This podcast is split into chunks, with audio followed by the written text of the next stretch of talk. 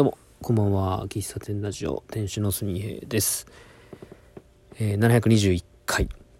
本日、2月の23日木曜日、時刻は24時10分。本日、2回目の収録をしております。あのー最近聞いたの、ポッドキャストで、ゆとりっ子たちのたわごとっていう、えー通称ゆとたわですね。っていうのを聞聞いてまして、うん。なんか、あんまり最近聞いてなかったんですけど、なんか、SNS をフォローしてて、なんなんか賑わってたんですよね、今回の回が。うん。で、聞いてみようと思って聞いたんですよ。で、その中、それは、えっ、と、まあ、いつも通りお二人が話してるんですけど、今回ゲストで、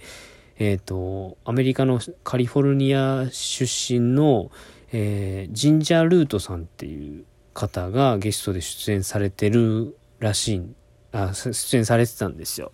でその前編を聞いたんですね。うん。でそのジンジャールートさんっていう方は僕全然知らなかったんですけど、えー1980年代のシティポップの音楽をこう何て言うの？参考に？うん、そういう感じの曲調の歌を歌っている方らしいんですよ。いや、全然わかんないんですけどね。で、風貌が山下達郎っぽい方らしいんですよ。うん。で、えーまあ、その方の話をしたいんではなくって、うん、その方、日本人ではないんですよ。アメリカ人の方で、えー日本語は話せるけど、日本語は勉強して話せるようになったと。で、今年1月に、えー日本でのツアーがあって、えー東京と大阪と京都だったかな。うん。で、で、それで来日されていたので、その来日のタイミングでユートタワーの収録をしたと。うん。で、ユートタワーは、なんかの巡り合わせで、なんかね、ユトタワのユトフェスっていうフェス、まあこれポッドキャスト聞いてください、この UN はね。なんで、なんでその、そのゲストさんとして呼んだのかと。世界、もう世界的に結構もう有名な方、日本のツアーもチケット即完したらしいんですけども、まあそんな方がなんでユトタワに出演してるんだみたいな。うん。まあユトタワ自体は今ものすごく人気のポッドキャスト番組で、えーいろんな、えー文化人の方とかも結構出てたりするわけで。したりね。あとは、うん、まあ、まあいいんですよ。まあ、でいいんですよ。で、出てて、うん。で、その、えーキャサリンっていうんですね。キャサリンさん。すいません、名前間違えました。キャサリンじゃなくて、キャメロンさんでした。キャメロン・ルーさんでした。うん。そのキャメロン・ルーさんは、日本の、えっ、と、アニメが、アニメとか漫画が大好きで、うん。で、えー、もともと2年前、3年前ぐらいに来日する予定だったんだけど、コロナで行けなくて。で、これきっかけで日本の、日本語の勉強をしたいなって思った時に、こう、アニメを見て、日本語を勉強したと。で、そのアニメとか見る中で、えー、ポッドキャストも聞いていて、で、ポッドキャストでなぜかゆとたを聞いてたと。で、それから、まあ、ゆとたわの話してることって最初は意味意味わかんないというか、まあ、日本語の配信なんで何言ってるかわかんないんだけど、アニメをこう見ることで日本語を徐々に徐々にこう聞ける、話せる、理解できるようになって、で、ゆとたわの配信を聞いて、でゆとたわの世界観が好きで、で、その、今回収録に応じてくれたみたいな話をされてたんですけど、あの、僕のね、この喫茶店ラジオも、えっ、と、少なからずですね、まあ、リスナーの方いて、で、数名、えー海外の方、まあ、日本に来られている方だとは思うんですけども、海外の方が聞いてくれていて、英語でお便りをいただいたことも何度かあるんですけども、まあ、そのお便りの中に、うーん、その僕の配信を聞きながら日本語の勉強をしてますっていうことが書いてあったんですよね。で、その時は、あ僕の、こう、なんだろうな、こう、喋りのプロじゃない人の配信でも、えっ、と、日本語の勉強になるんだっていうことに、まあ、ちょっと驚いてたんですよ。まあ、そういうふうな勉強法があるんだな、ぐらいで流してたんですけど、で、今回、その、ジンジャールートさんの、こう、ユドタの前前編を聞いていて、がまさにそれのことについて話してたんで、改めて、えー、言語を学ぶことについてちょっと考えてみたいなと思ったんですよ。うん、で、ジンジャールートさんの話では、日本語のアニメを字幕をつけずに見ると。で、えっ、ー、と、いろんなコンテンツが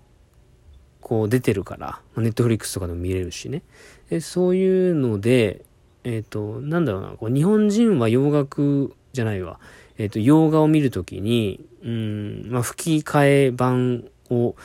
見たりする方も多いでしょうし、あとは字幕をつけて、えっ、と、その、なんていうの？英語で喋ってるのを見るっていうのも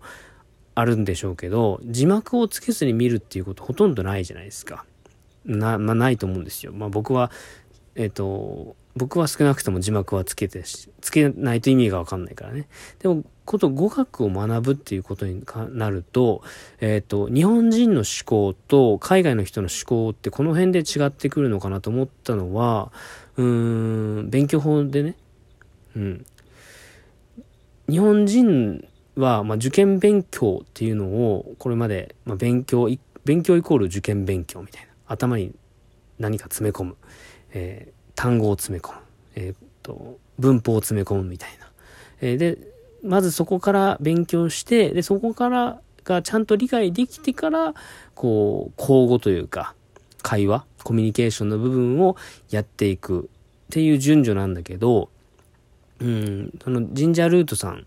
キャメロンさんに関しては、えっ、ー、と、そういうことを一切勉強せずに、とりあえず、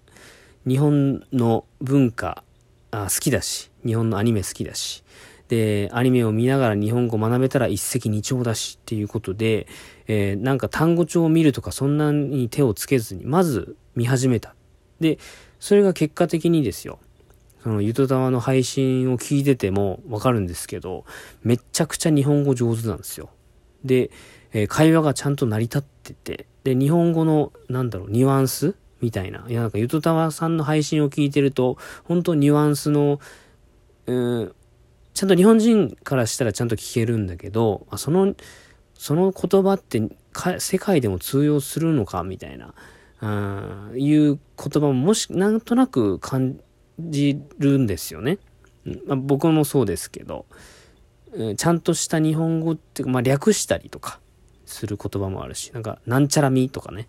えー、なんかそういうことをよく使ったりするけど、それが海外の人に伝わるのかって心配してたんですけど、すごく伝わってて、3人、ユドタワの2人と、えー、キャメロンさんの会話がちゃんと成り立ってるところに驚いて、で、まあ、事例としては一つの事例ではあるんですけど、うん、そうやってこう、現地の言葉を聞き続けるっていうことが、えー、語学においてはものすごくこう効果的なんだなというのを感じましたし、感じましたね。で、同じものを何何回も聞くのかって話を、えー、されてた質問されてた時に、うん、いろんなコンテンツをとにかく見るって言ってましたね。うん。で、まあ、ちょっと脱線しますけど、セーラームーンが好きみたいな話をしてたし、多分いろんな多分コンテンツを見てるんでしょう。うん。世界、日本のアニメってめちゃくちゃもう有名ですからね。だから、その中に、えー、まあ、話を戻すと、僕の喫茶店ラジオも、えー、えー、と、たまたま入るき、入るタイミングがあって、えー、何名かの方が日本語を勉強するという、う名、名目で、えー、という形で僕のこの喫茶店ラジオを聞いてくれてるのかなと思うと、なんか非常に、あの、嬉しいですし、えー、なんだろうな、かん、伝わってるのかってすごく心配だったんですけど、そのゆとたわさんの話を聞いてると、あ、おそらくこう、勉日本語を勉強していくと、日本人のその話すプロじゃない人の、えっ、ー、と日常会話もちゃんと理由、えー、意味が分かって、えー、伝わってるんかだなっていうのを感じました。うん。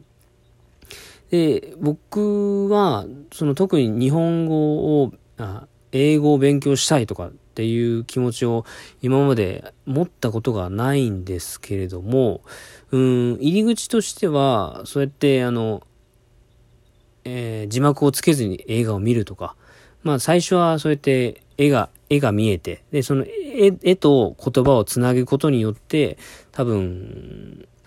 言葉を覚えるんだと思うんですよね。あ、この単語はこういう意味で使ってるから、あ、この絵、これはこういう意味なんだな、みたいな、この会話のこれはっていうのが多分分かってくるんですよね。で、徐々に、その、絵がなくなって音だけでも伝わってくるような、そういう感覚になるのかなというのをちょっと推測しました。うん。あの、これを聞いてる、その、海外の方、えー、日本語勉強されてる方っていうのはどういう感覚で聞いてるのか僕はちょっとわかんないんだけど、うん、その糸田さんの配信を聞いた時に、真っ先にやっぱ浮かんだんですよね。僕のこの喫茶店ラジオを聞いてる、えー、